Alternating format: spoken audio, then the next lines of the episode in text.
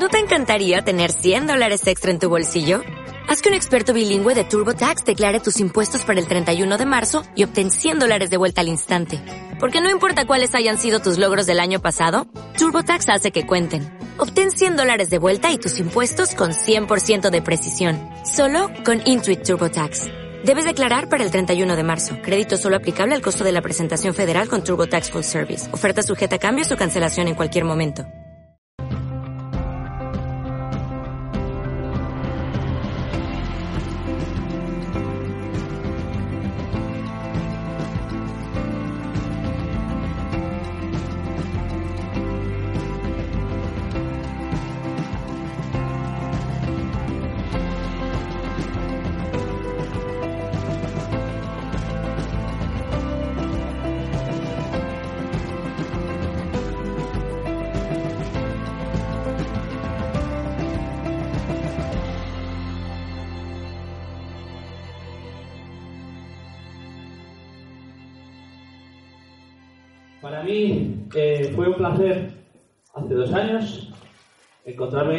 También en la vida con una persona que se llama Ruth Alconada y que va a subir aquí conmigo ahora.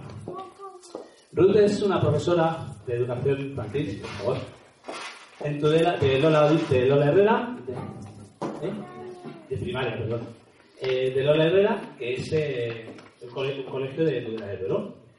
Ella, yo, se supone, que dicen, porque ser experto en algo me parece muy serio, que soy experto en inteligencia emocional y os puedo asegurar que cada día descubro algo de las emociones. Para mí es algo muy importante conocer tus emociones porque dictan dónde estás, quién eres y eh, si estás en el movimiento o en la dirección adecuada o no. Ruth ha implantado un sistema y un programa en su colegio, a pesar de, de que, bueno, pues no todos a veces lo entendemos, que a mí me parece muy necesario y es ayudar a los niños a tener conciencia de sus emociones, de su cuerpo, de muchas cosas. Mucho mejor que yo, mm, os lo va a contar ella. Entonces, bueno, pues cuando me hablaron de poder venir este año, eh, yo me planteé dos objetivos. Le dije, venga, vale. El primero, eh, intentar disfrutar. Disfrutar de la experiencia y aprender de ella. Y el segundo objetivo que me marqué fue intentarlo hacer mejor que el año pasado. Aprender, ¿no? Aprender de la experiencia. Bueno, pues eso es lo que yo le pido a mis niños todas las mañanas cuando vienen al cole. Que intenten aprender de cada experiencia, porque cada experiencia es un aprendizaje. Y en segundo lugar, que intenten ser hoy mejor de lo que fueron ayer, o que intenten hacerlo hoy mejor de lo que mm, mejor de lo que hicieron ayer, ¿no?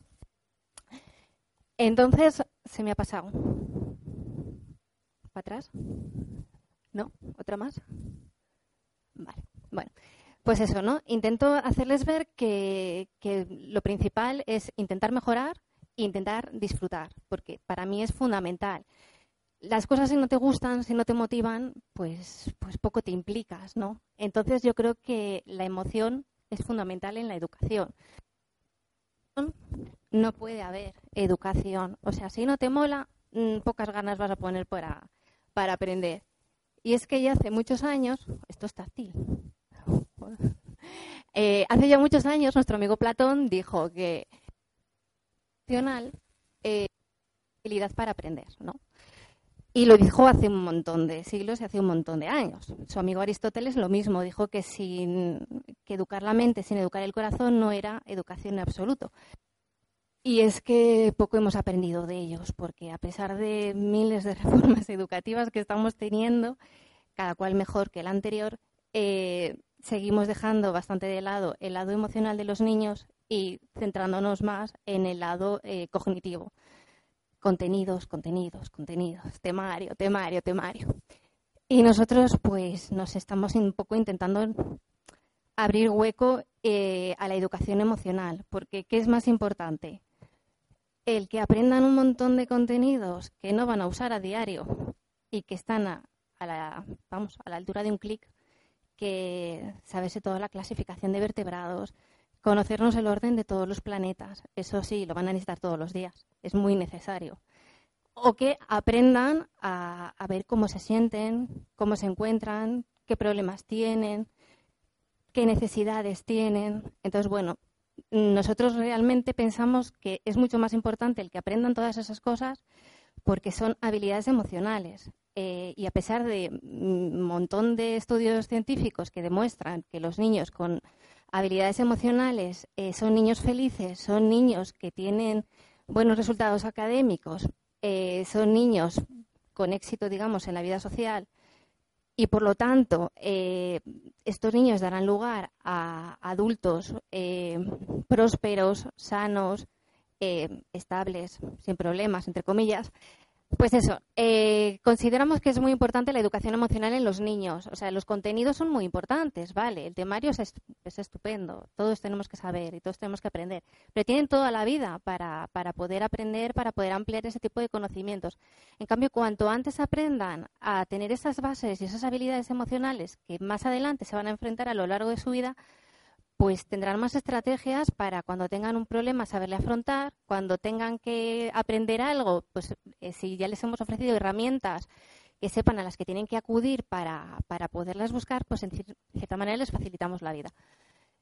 En nuestro cole hemos intentado hacer un hueco a esa educación emocional. Dentro de tanta programación, aunque siempre los profesores intentamos eh, trabajar pues, eh, la parte emocional de los niños, desde hace dos años ya lo hemos hecho de una manera pues mucho más concreta. Ya no solo programamos naturales mate, sino que también programamos la educación emocional de nuestros niños. ¿Cómo lo hacemos? ¿Dónde lo hace? ¿Cómo lo trabajamos y dónde lo hacemos? Bueno, pues lo hacemos a nivel de centro. Hace dos años comenzamos, como digo, con un, eh, con un plan de, de mejora. El año pasado ya nos lo reconocieron como proyecto de innovación educativa en la Consejería de Educación. Entonces, ¿en qué consiste a nivel de centro? Todas las semanas, yo como coordinadora de este proyecto voy a visitar las aulas de todo el cole de todas las clases del colegio, desde tres años hasta sexto de primaria, y les llevo una actividad, les llevo una misión. Para ellos es una misión. ¿Por qué una misión? Porque ¿qué hay cosa, qué misión más importante hay que conocernos a nosotros mismos. Les llevo una actividad que se les presenta a través de un cuento, a través de un corto, eh, a través de un juego, que va seguida a una explicación, ¿no? Van, eh, digamos, digamos, explorando una determinada habilidad emocional. Eh, ¿De qué otra manera lo, lo, trabajamos? Yo como tutora, este año soy tutora de un curso de tercero, pues también trabajo todos los días con mi aula la educación emocional a través de diferentes actividades que más adelante os voy a contar. Y luego todas estas actividades eh, también las colgamos semanalmente en un blog que está enlazado a la web del centro, de manera que eh, tiene muchas finalidades. La primera es que los padres puedan ver y tener un seguimiento de lo que se hace con los niños en el cole, que puedan ver que han trabajado, que puedan continuarlo en casa, que puedan participar con ellos y que si llevan, entre comillas, deberes de este tipo de misiones, pues puedan hacerlas juntos y jugar juntos. Aparte es una plataforma que también puede ayudar a difundir esto en lo que creemos, por lo que luchamos cada día, que es ir haciendo más hueco y más espacio para la educación emocional de, nuestros niños, que como más adelante veremos, pues eh, serviría de una gran prevención también, pues como nos ha contado sobre el bullying, eh, puede prevenir problemas eh, de violencia de género, de trastornos alimenticios, bueno, un montón de cosas. Y luego también es una plataforma donde los niños pueden interactuar. Aparte de sentirse ellos protagonistas, eh, pueden intervenir, pueden dar su opinión, las familias. Entonces, bueno, pues todo, suma. Hemos dicho dónde lo trabajamos, a nivel de centro, a nivel de aula, y luego lo colgamos eh, en vía web o en vía blog. Eh, ¿Cuándo lo trabajamos? A nivel de centro, un día a la semana, en el aula, todos los días, lo trabajo en la tutoría, y en la web a nivel, a nivel semanal. ¿Qué trabajamos? Bueno, pues el primer camino para que aprendan a identificar sus emociones es que sepan qué emociones, qué son, eh, en qué consisten. Este año lo que la manera de, trabajarlo y de que las descubran ha sido eh, que cada clase del colegio ha trabajado una determinada emoción. Hemos ido repartiendo desde los más chiquitines, pues el miedo, la tristeza, la alegría, a medida que iban aumentando de edad, pues unos han escogido la felicidad, otros han escogido pues la ilusión, la sorpresa. ¿Veis? Ahora se me han pasado todas. Eh, han ido escogiendo hasta el orgullo, la frustración. ¿Qué han hecho con esas emociones? Han investigado sobre ellas, eh, han buscado su definición, en qué consiste, y cada clase se ha centrado en ella. pues han profundizado en ellas y luego cada niño ha escrito un cuento como ellos interpretan esa emoción. Claro, con los más peques ahí hemos necesitado mucho la colaboración de la familia y la verdad tenemos mucha suerte porque porque todos, eh, la verdad es que las familias están bastante implicadas en este tema y, fenomenal. Entonces, cada niño ha escrito un cuento de cómo ve esa emoción. Eh, de manera que nos hemos juntado con una colección de cuentos, pues fabulosa.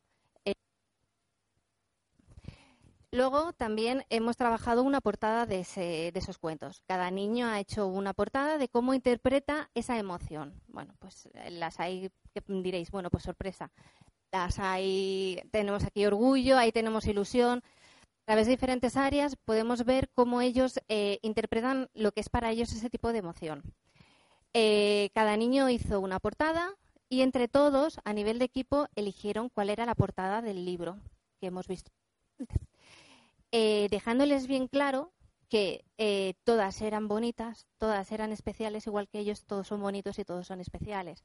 Pero que había que escoger una que, en la que pensáramos que podía representar más a todo eh, el significado de la emoción que les había tocado. La portada seleccionada fue la portada del libro, pero el resto, al ser igual de especiales, igual de bonitas, pues las exhibimos en el pasillo, de manera que nuestro cole pues no tenía nada que envidiar al Museo del Prado. Teníamos ahí muchísimo. Y bueno, mm, muy bonito también el ver cómo ellos las interpretaban. O sea, pues bueno, por sorpresa, había muchos niños que tenían el paquetito de, de regalo de los reyes, de las navidades, y luego había otros pues que a lo mejor eh, sorpresa era que venía papá a verle todo este tipo de, actividades nos aportan mucha información, tanto a familias como a profesores, y eso es fundamental. Luego, otra manera también de, que conocieran las diferentes emociones eh, fue darles una cámara de fotos y empezaron a ser fotógrafos, empezaron a interpretar esa emoción. Eh, cómo interpretaban la decepción, eh, cómo interpretaban el orgullo, cómo interpretaban el miedo, fotos sensacionales que me encantaría poderos enseñar, pero bueno, por, ser menores no puedo hacerlo. Y luego todas ellas las expusimos en, un mural en el colegio, de manera que también propusimos un juego, ¿no? Tienes que acercarte, tienes que buscar la foto y a ver si adivinas qué emoción es la que este niño ha interpretado.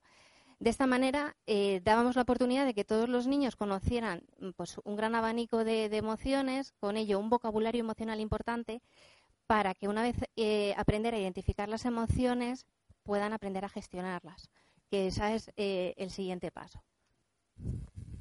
A ver, ahora sale la primera. Es este de aquí, ¿verdad?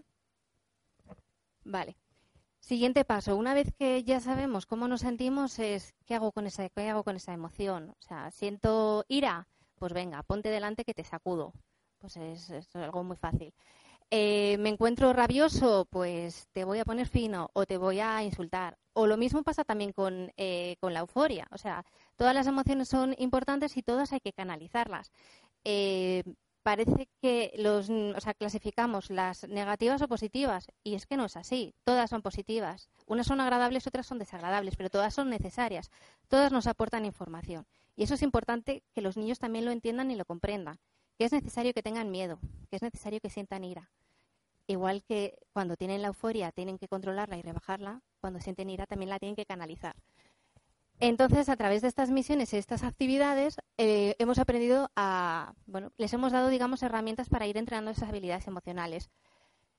Eh, determinadas actividades las relacionamos también con momentos puntuales del calendario, pues para que los niños lo vivan de una manera más atractiva y al mismo tiempo sea útil, porque bueno, si no lo viven cercano, pues no, no se van a emocionar con ello. Y una de las cosas principales que hace que funcionen este tipo de actividades es que tú llegas y les tienes que presentar una actividad y una dinámica que les resulte atractiva, para que, que se emocionen, entren, les apetezca y bueno, y aprendan con ella. Eh, pues que trabajamos, pues el miedo. Entonces, bueno, pues suele venir una piraña come miedos a, venir a buscarnos todos esos miedos. Trabajas el miedo con los niños. Aquí también implicamos a las familias. Eh, yo llegué y les llevé papelitos y me tenían que escribir ese miedo que ellos sentían. Eh, o los más pequeños dibujarlo, ¿no? Entonces, bueno, pues los más pequeños sobre todo que lo llevaran a casa y que trabajaran lo que era para ellos miedo. Hay muchos niños que te dicen, es que tengo miedo, es que tengo miedo. Vale, pero a que es importante que sepan a qué tienen miedo para poder eh, pues trabajarlo, para que puedan mm, que a lo mejor no desaparece. O sea, a lo mejor tengo miedo a la oscuridad y, y, no pasa nada porque tienes que sentir ese miedo a la oscuridad. Pero que bueno, el ser consciente de ello lo vuelve racional y el miedo una vez que es racional es muy, o sea, disminuye. Y esto aporta lo mismo, una vez más, mucha información tanto a los padres como a los, a los profes. Pues no es lo mismo que te venga un niño que tiene miedo a la oscuridad o que tiene miedo a, mm, a los ruidos fuertes, como pueden ser los fuegos artificiales, los petardos, a un niño que te dice, pues yo tengo miedo a quedarme sin amigos, lo que hablábamos en, el, en la ponencia anterior, ¿no? Pues eso ya te hace poner el chip de alerta y decir, uy, cuidado, tiene miedo a perder amigos, a lo mejor es que tiene pocos amigos. También hay niños que nos dijeron, pues tengo miedo a repetir, tengo miedo a suspender. Triste, triste que su miedo sea repetir. Eso también hay que hacer una gran reflexión, que lo que más miedo te dé en la vida sea repetir o suspender. Miedo a que mamá me deje de querer. Cuidado con lo que decimos a nuestros hijos. Como no te portes bien, no te voy a querer porque luego ellos lo interiorizan. Es muy importante lo que también hemos estado hablando a lo largo de la mañana con las ponencias, esa comunicación que les transmitimos. Eh, podemos ir generando eh, la mochila que nos contaba José esta mañana, vamos generando esa mochila de mm, miedos que es que son innecesarios. O sea, mm, bueno, pues los miedos evolutivos están muy bien, pero luego pues pueden ir teniendo otros que a través de estas actividades te aporta mucha información para poder trabajar con ellos. Como veis, eh, en este tipo de actividades trabajamos todos. Trabajan los niños, trabajamos los padres, trabajamos los profes, participamos todos. Es, una, es a nivel de centro.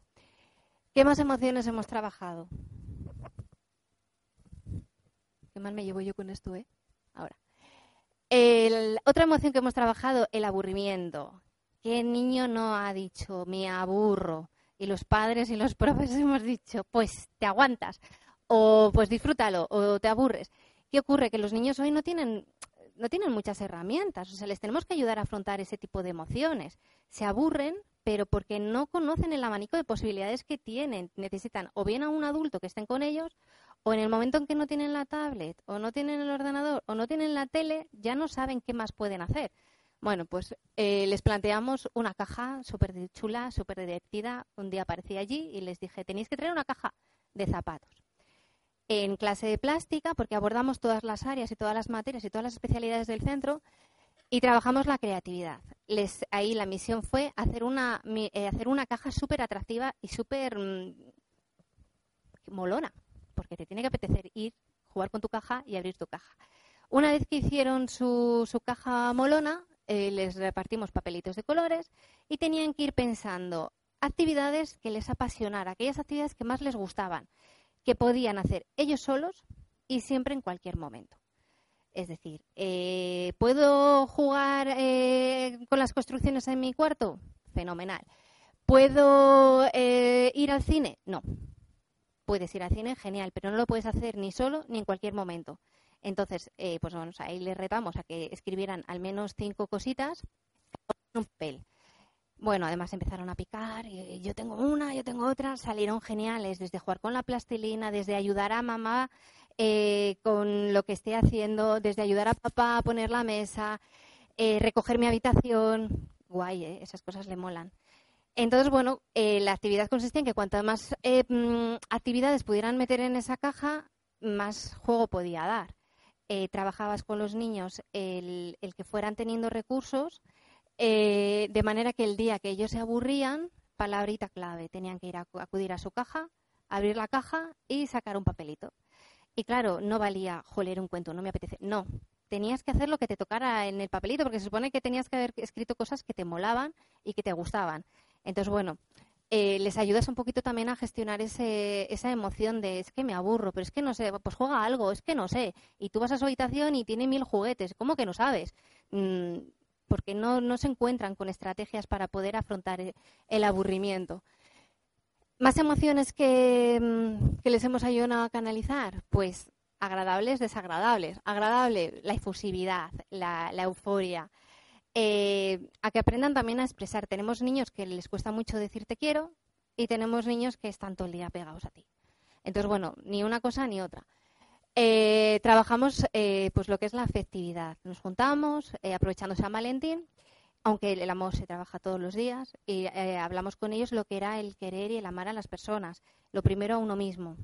Luego, pues puedes querer una mascota, la familia, los amigos.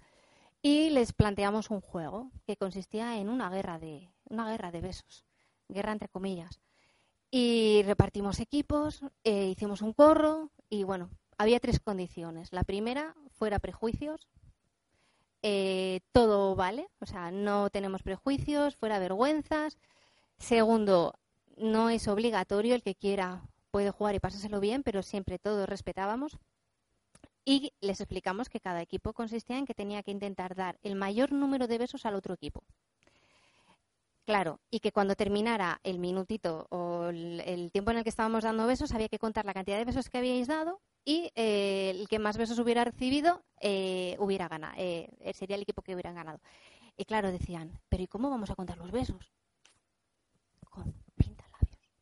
Llevamos ahí pintalabios de colores, hicimos equipo A de un color, equipo B de otro color y bueno, pues fue una actividad súper divertida en la que nos empezamos todos a dar besos corriendo, profes, niños.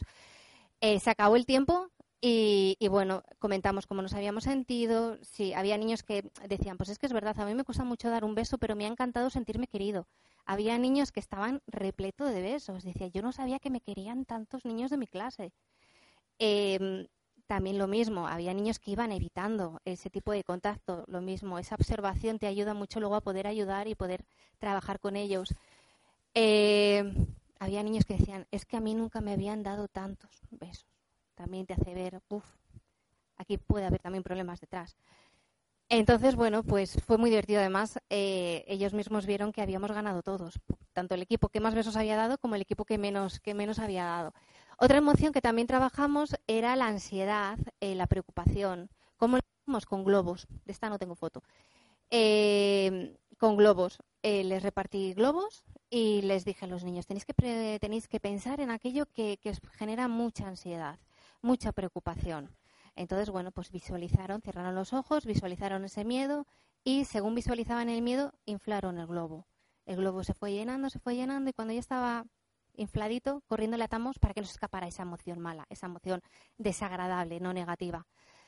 Eh, se habían quedado muy a gusto y después de eso, después de que ya teníamos atrapada esa emoción que nos, generaba malestar y ansiedad, eh, nos dedicamos entre todos a jugar, a, a, dar golpetazos a los globos y de pronto descubrieron que algo que para ellos era desagradable o entre comillas negativo, podían transformarlo en algo positivo, divertido, siempre transformando ¿no? las emociones, la del miedo, por ejemplo, en el momento que metían la, su miedo en la piraña, ese miedo desaparecía. Eh, el aburrimiento, me aburro, eh, de pronto algo que era desagradable, sacaban un papelito con algo divertido y, se volvía agradable. La preocupación, la ansiedad, una vez que, lo metíamos en un globo, de pronto se habían desahogado y si encima le dábamos golpes y lo sacudíamos, ¡buah! Qué a gusto nos habíamos quedado. Terminamos la actividad y encima le dibujamos una sonrisita porque es que ya no nos preocupaba, ahora ya nos divertía. Entonces, bueno, pues les vas dando herramientas para poder gestionar ese tipo de, emociones que a ellos les, angustia. Me falta un globo a mí para esto, ¿eh? Otra herramienta importante para, que ayuden a autogestionar ese tipo de emociones es eh, la relajación o el, autocontrol. Eh, otra semana eh, trabajamos la relajación con los mandalas. Les llevamos mandalas, cada niño tenía uno totalmente diferente. Les explicamos qué consistía, en que tenían que verle, observarle, intentar no juzgar el mandala, si el dibujo era bonito, si el dibujo era feo. Simplemente tenían que mirarle, escoger el color que tenían que pintar y disfrutar del momento.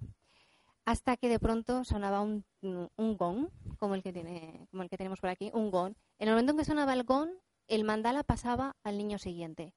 De manera que no era, o sea, trabajamos el sentimiento del desapego. No es mi mandala, no lo voy a pintar como yo quiera y no le voy a juzgar. En el momento en que el niño recibía ese nuevo mandala, no podía decir, vaya mierda, cómo le ha pintado de mal. Pues yo hubiera puesto amarillo, pues ahora ya no le voy a pintar de rojo. No podían juzgar, simplemente podían decidir qué color mm, iban a utilizar para seguir pintándole. Así a lo largo de, bueno, pues todo el rato, ¿no? Tenía, cuando había un gong, seguía pasando y seguían pasando. Cuando terminó, pues nos dimos cuenta que es que cada mandala era único, era especial y era de todos. No era de un niño, no tenía sentimiento de propiedad. Eh, y además eh, lo hicimos en una semana en la que habíamos tenido una pérdida en el centro. Había fallecido una mamá del cole. Entonces decíamos, ¿cómo trabajamos aquí esta emoción? El duelo hay que trabajarle. Entonces, bueno, pues lo hicimos también a través de los mandalas. Les hicimos ver que, que la vida es puro cambio, que te va a llegar un mandala y que puedes juzgarle y perder el tiempo pensando qué color le pongo o no me gusta con el color con el que viene, o decir, mm, esto es lo que me toca y ya lo puedo disfrutar porque en cualquier momento la vida te cambia. Y es que es así. O sea, mm, la vida son como los mandalas, te llegan y o le disfrutas o se te pasó tu tiempo pensando y juzgando en qué voy a hacer o en cómo me ha venido. No, tienen que afrontarlo. Entonces, bueno, pues nos pareció también una buena manera de, de el timbre, eh, una buena manera de abordar el tema. Eh, fue fantástico, porque es increíble cómo al principio lo juzgan todo y se pasan el tiempo diciendo, jolín, te ha salido aquí, pues esto no me gusta. ¿Y por qué no has empezado por este otro lado? A que de pronto, ¡hala, qué bonito nos ha quedado! Pues yo no lo había hecho así, pero, jolín, te ha quedado mejor de lo que yo pensaba que, que iba a ser. Eh, también a través de la relajación. Un día les pedimos que escucharan el silencio y les tuvimos, lo logramos, ¿eh?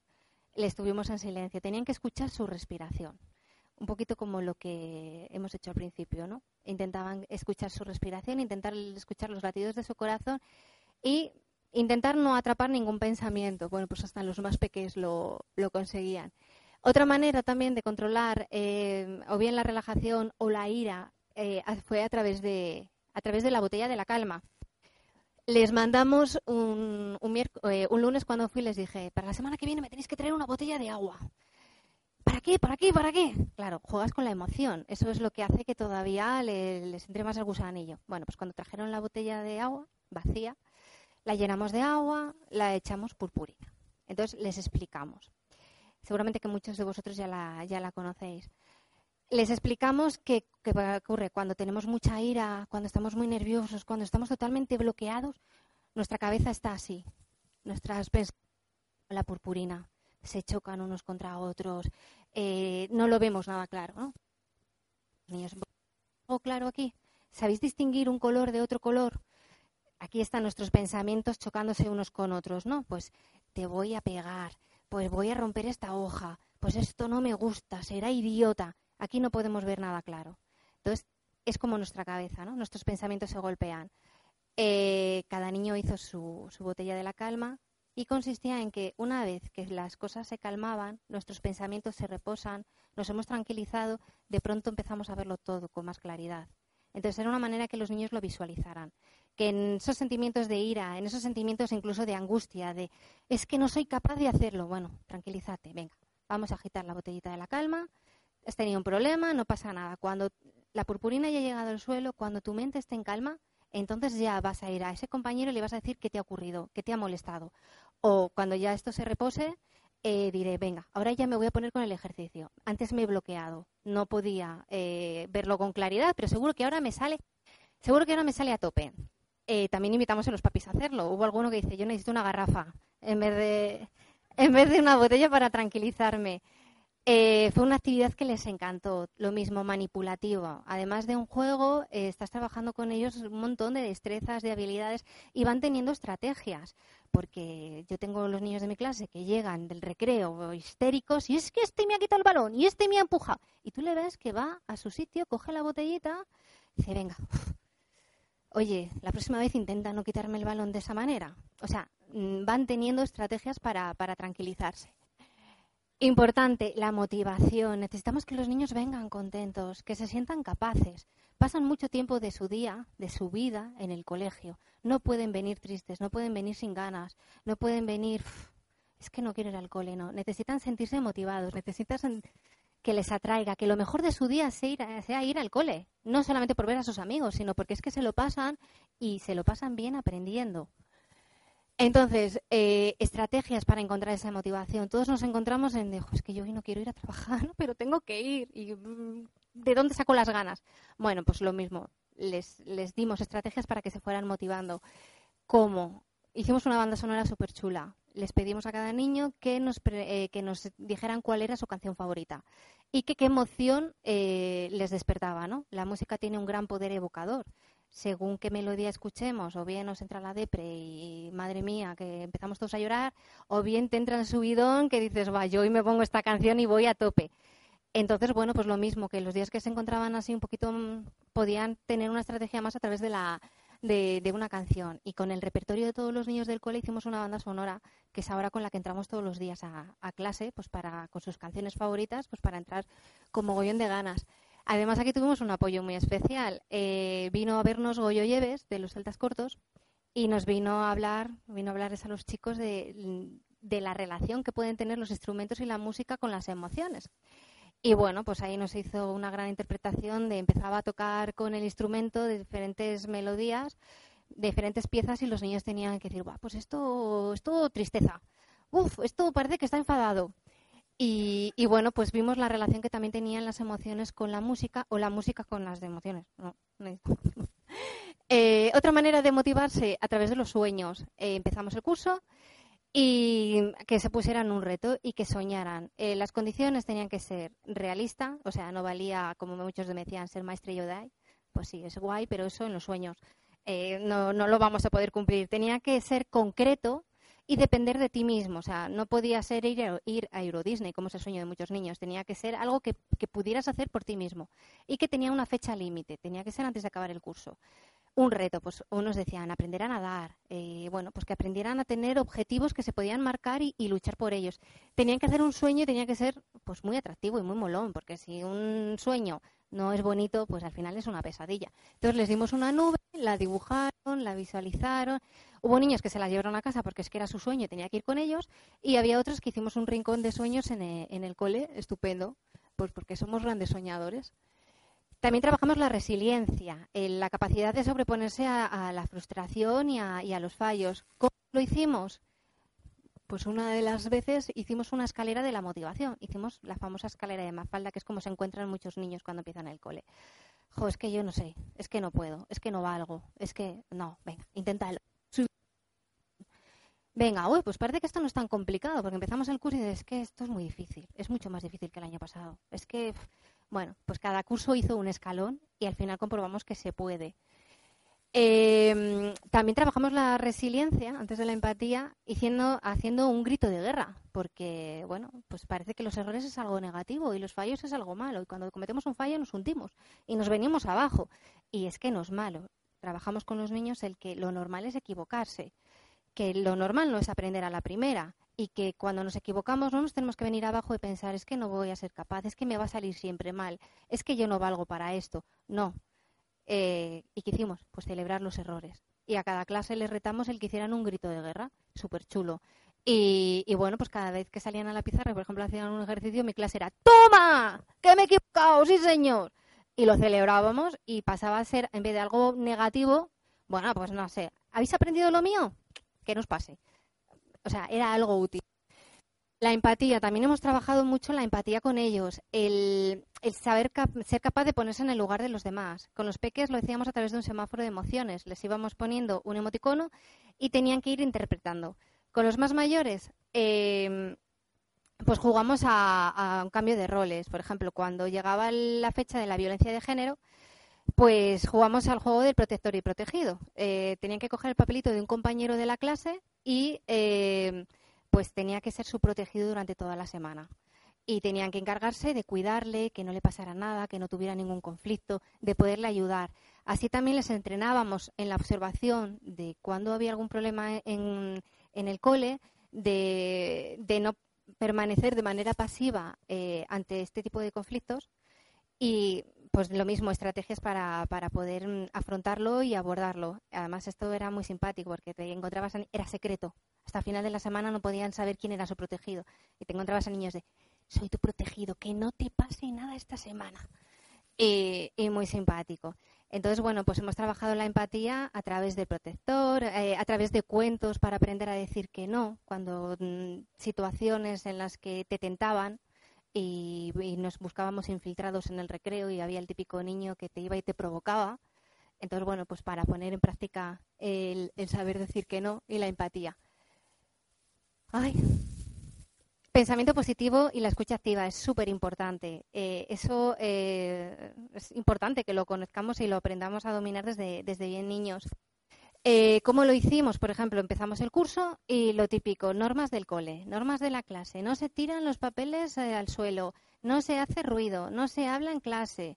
Entonces, bueno, pues les retamos a poner las normas de, clase entre todos en positivo. El juego consistía en que no podían decir no.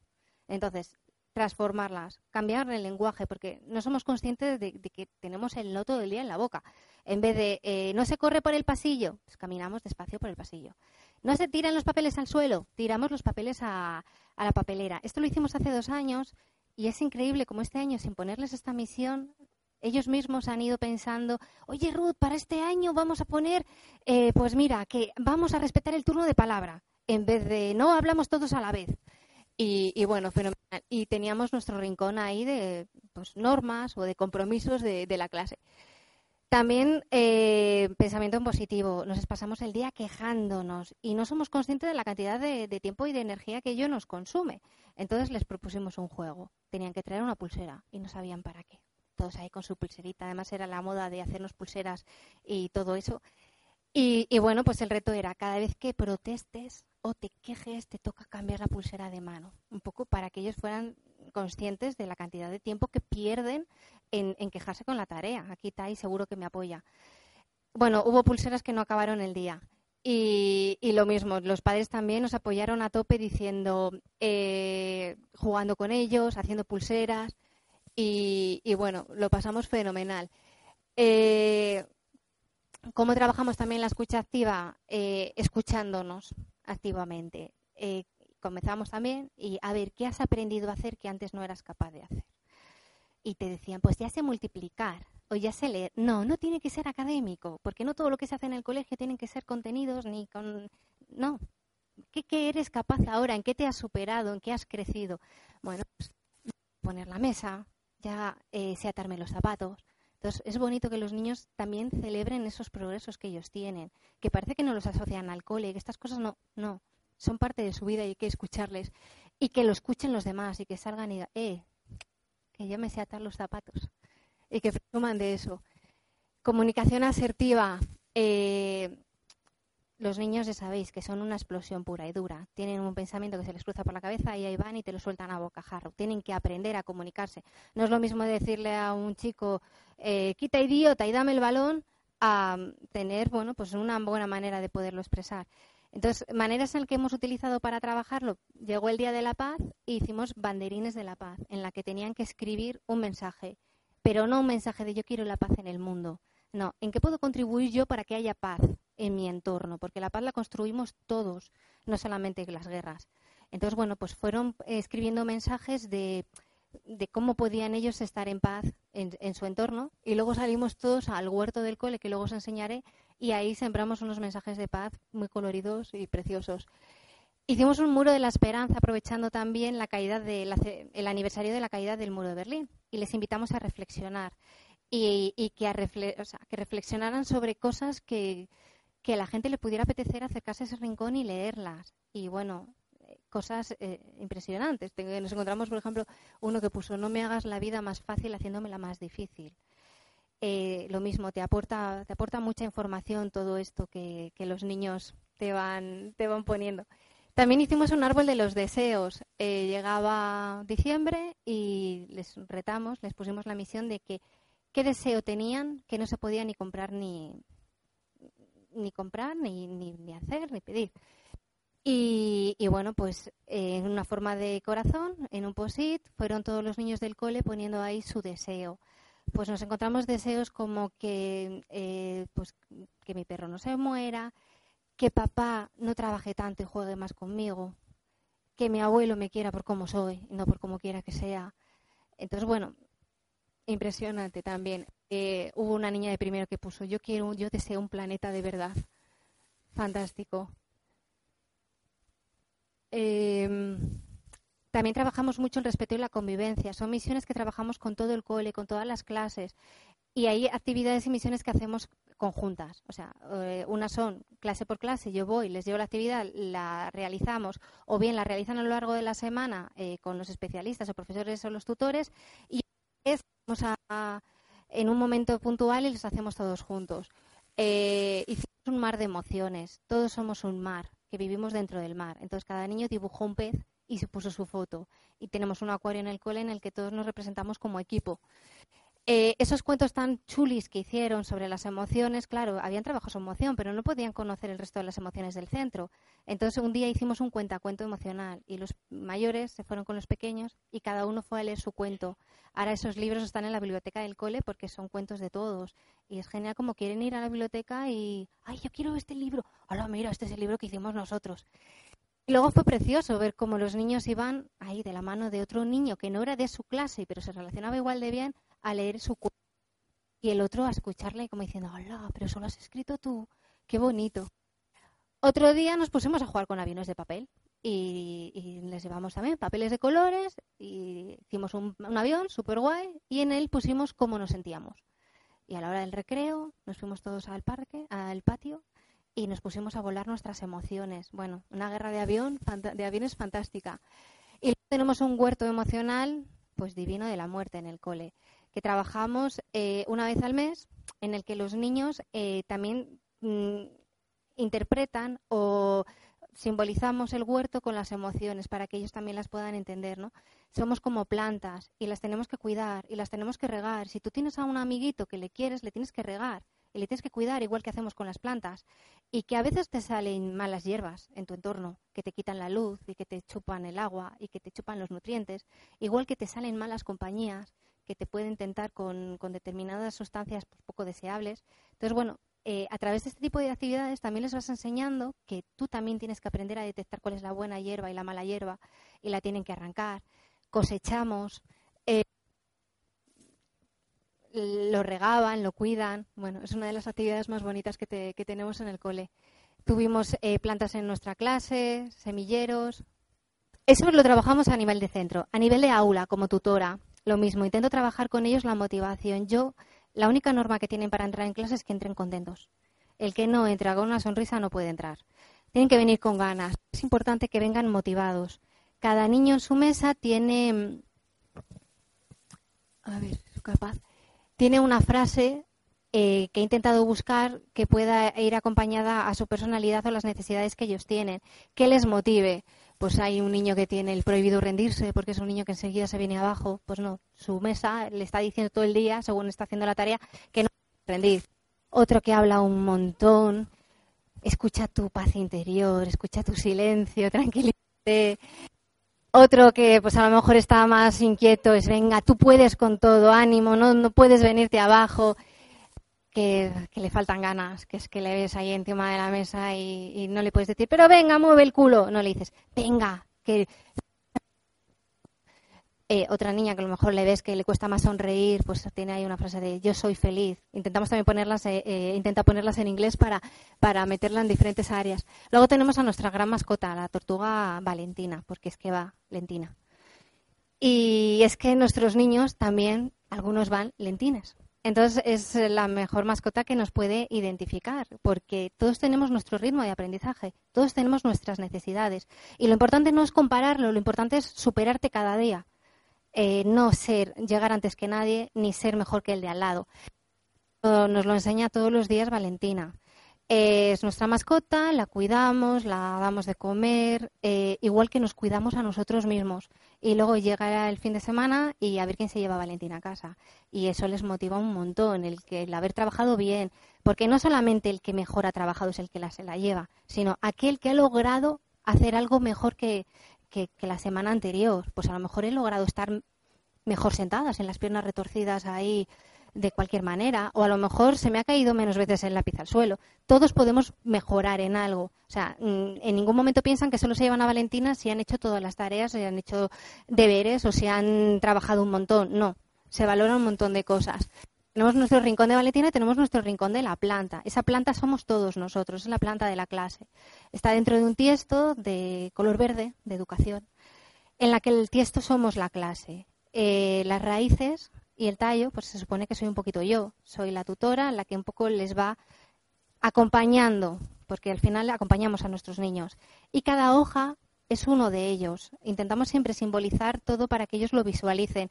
Tenemos hojitas más pequeñas de niños que acaban de llegar, tenemos hojitas más, más, grandes, tenemos hojas de, de, un tamaño que a lo mejor les ha costado más tiempo el crecer, unas tienen más luz, otras tienen menos color, porque todos somos diferentes. Pero eso es lo que hace que la planta sea bonita y cada día la regamos y, y la cuidamos. Tenemos ahí a nuestro Snoopy, que está meditando, porque también tenemos, eh, trabajamos la relajación, que viene ahora. Todos los días, cuando entramos del recreo, que entran con, a tope de euforia o de conflictos, según como haya sido el, recreo, pues también les ayudamos a canalizar y a regular, ¿no? Eh, a través de una relajación. Llegan del recreo, se relajan y luego un día a la semana hacemos mindfulness con nuestro Snoopy les invito a que traigan o bien un cojín, o hacemos mindfulness con la botella de la calma, eh, con velas también lo hemos hecho y eh, pues nos sentamos y hacemos una sesión de mindfulness que yo me suelo apoyar mucho en este libro, si no le conocéis, tiene CD, os le recomiendo mucho el de Tranquilos y Atentos como una rana, que es como un, inicio a la meditación y al mindfulness eh, de niños. Les encanta, les encanta. Y luego cuando se termina la relajación tocamos el timbre y tienen que concentrarse en el sonido del timbre. Eh, cuando terminan de escuchar la vibración del timbre, ya continuamos con la siguiente actividad. También tenemos un rincón maravilloso que es el rincón de la calma. En los coles estamos acostumbrados a tener un rincón de pensar. Nos hemos portado mal y es un rincón donde tengo que ir a pensar en qué me he equivocado y qué he hecho mal. No, no hay rincones de castigo. Es un rincón donde me encuentro, cuando me encuentro nervioso, cuando me encuentro atascado, cuando encuentro que que es que no, no, sé por dónde seguir, se van a ese rincón, cuentan hasta 10, están tranquilos y, vuelven a encontrar su, su lugar. Muchos pensaréis, yo pongo un rincón de esos en mi clase y estarían de paseo todo el rato. No, son de verdad que son capaces de ver en qué momento se encuentran ansiosos. Va a empezar un control y puedo ir ahí un minutito, me tranquilizo y veo que puedo con todo y vuelvo a mi sitio. Es genial, lo interiorizan perfectamente. También trabajamos la comunicación asertiva eh, a través de unas cartas muy especiales. Y es que un día a la semana nos escribimos una carta con cada niño de la clase, en la que yo también participo. Eh, de manera que todos los niños escribimos una carta y recibimos una carta. En esa carta tenemos que decirle a ese niño todo lo que nos gusta de él y qué queremos hacer con él. Es decir, eh, pues, y si no le conoces mucho, pues porque a lo mejor es nuevo y acaba de llegar, qué te gusta a simple vista de él y qué te gustaría compartir. Y si es un niño con el que no te llevas muy bien, pues qué te gustaría empezar a hacer con él. O sea, intentar que, se centre en todo lo bueno que tiene ese niño, en todo lo que me puede atraer, pues para de pronto apartar un poco lo que ya no les gusta dando y, centrarse en todo lo bueno y mejorar nuestras relaciones. Trabajamos mucho nuestra autoestima de esta manera también. Todos los niños llevan a casa una carta en la que mis, que mis compañeros les, les gustó, les caigo bien, quieren pasar tiempo conmigo a mí me aporta mucha información de porque vas viendo pues eh, si, si, son cartas de es que eres muy majo y eres muy simpático a que te dicen es que me ha encantado jugar a la peonza contigo he pasado mucho tiempo y luego también aporta mucha eh, mucha información a las familias. Esas cartas las pueden escribir los niños con ayuda de sus padres de manera que ven la relación que tienen con los demás y eh, también ven cómo los demás niños de la clase ven a su hijo, porque muchas veces sentimos, es que mi hijo no le hacen caso, es que no tiene amigos. No, no, sí tiene amigos, pero mira cómo escribe a los demás o cómo, cómo le ven a ellos. Y bueno, es una de las mejores cosas de la semana. También hicimos un examen muy especial a final de curso en el que no te preguntaban los vertebrados y los invertebrados, sino qué es lo que más te ha gustado del curso, qué te hubiera gustado aprender, te ha servido de algo todo lo que has aprendido este año ¿En qué puede mejorar la profe? Porque parece que es que nunca se les tiene la opinión. Estamos todo el día evaluándoles, evaluándoles, pero alguna vez les pedimos opinión de ¿te ha gustado? ¿Te ha llegado? ¿Te hacía falta aprender esto? ¿Te ha servido de mucho? Eh, también tenemos otro rincón mágico de comunicación eh, en el que eh, aprenden a resolver sus conflictos. Yo pensaba llamarle el rincón de la comunicación, pero una vez después de explicarles la actividad, los niños dijeron, no, Ruth, ese es el rincón de la amistad, porque ¿cómo se hacen amigos? Hablando. y bueno, pues les hicimos ver que la mitad de los conflictos era eh, por malos entendidos o que la comunicación no llega bien. Entonces, cuando tienen un conflicto o tienen algo que quieren que le contar, pero le tienen que quieren que le escuchen bien, pues van a su rincón de la amistad. El que quiere hablar se sienta en la silla de hablar, el que el de escuchar, y luego se intercambian los puestos, de manera que solo pueden escuchar o hablar y el mensaje llega y los conflictos se solucionan. Eh, como veis, tenemos muchos, muchos rincones que parece que solo se llevan infantil, pero es que lo bueno de infantil no tiene que acabarse en infantil, siguen siendo niños. Entonces, si funciona, tienen que continuar, tienen que tener seguir teniendo rincones, tienen que seguir teniendo mascotas. O sea, todo lo que, lo que viene bien y funciona, pues adelante. Luego no me voy a meter en este jardín, pero tenemos eh, dentro de los deberes, eh, eh, nosotros lo llamamos placeres, dentro de que hay que ponerle un mensaje positivo ¿no? a la comunicación. El tener entre comillas, tarea o, no, bueno, pues el aprender es un placer. Entonces nosotros no lo llamamos deberes, lo llamamos en la agenda placeres. Y todos los días tienen un placer emocional de deberes, de tarea, de placeres. Pues di tres piropos, mírate al espejo y, di dos cosas que te Dile a dos personas que te quiero, dos personas que quieres que te quiero. Eh, eh, tienes que hacer sonreír a tres personas e intenta estar en silencio un minuto. Cada día tienen un, un placer emocional diferente. Y bueno, pues la verdad, genial. Yo voy acabando. y cuando terminamos todos los días, bueno, esto es un vídeo que le suprimimos, cuando terminamos todos los días nos decimos la emoción positiva del día, porque al final hay que terminar con algo positivo. Tenemos, hemos venido contentos al cole, pero es que nos tenemos que ir a casa más contentos aún. Entonces nos tenemos que decir, vamos diciendo uno a uno, hacemos como una especie de asamblea, que ha sido lo mejor del día. De manera que seguimos trabajando en la escucha activa, de manera que nos conocemos mejor y aprendemos a respetarnos. Beneficios y buenos resultados que yo os animo a que lo, trasladéis a vuestros coles, a casa, a trabajarlo, pues son muchos. Desde que mejora el clima escolar, y el rendimiento académico, porque si un niño está motivado, tiene ganas, está emocionado con lo que hace, al final aprende mucho más. Mejoras autoestima, eh, pues se conocen y se quieren más, se respetan, aprenden a, querer esas diferencias que al final les enriquecen. No se componen tanto porque se aceptan como son. Favorece el entusiasmo, la motivación hacia el aprendizaje, favorece su disposición para aprender aprenden a empatizar, eh, por lo tanto se reducen los conflictos y mejora la convivencia escolar. Una vez que conocen a los demás, conocen sus diferencias, su forma de ser y son capaces de ponerse en su lugar, pues no atacan tanto. Eh, aprenden a tener más habilidades sociales, una comunicación asertiva donde expongan y defiendan pues, esos derechos, esas opiniones, esas creencias. Eh, que esto no cuenta. Mejora su tolerancia a la frustración, que es mucha. Los niños de hoy no tienen, tienen cero tolerancia a la frustración. En el momento en que se equivocan, su mundo viene abajo. No puede ser. Eso te tiene que ayudar a crecer y a tener más fuerza para salir adelante. Aprenden a, a valorarse por el proceso, no por el resultado. O sea, pues si en este examen o, hoy no me ha salido bien, pues mañana me va a salir mejor, porque lo único que me piden es que lo haga mejor que ayer. También previene los conflictos interpersonales, pues reducción infantil, de ansiedad, entre los profes también, de burnout previene efectos perjudiciales pues, de las emociones negativas desagradables, ¿no? Puede prevenir el bullying. Eh, si tienen estrategias para, rechazar ese tipo de, situaciones, tanto mm, para intervenir y frenarlas como para evitarlas, eh, el consumo indeseado de drogas, lo mismo. Una vez que sean tentados van a tener estrategias para saber esto no lo quiero, me marcho o cómo lo evito. Violencia de género, eh, si, yo me quiero y sé lo que valgo y este no sabe apreciar lo que yo tengo, pues es su problema. Ya iré yo mm, donde me quieran y sepa que me quieran.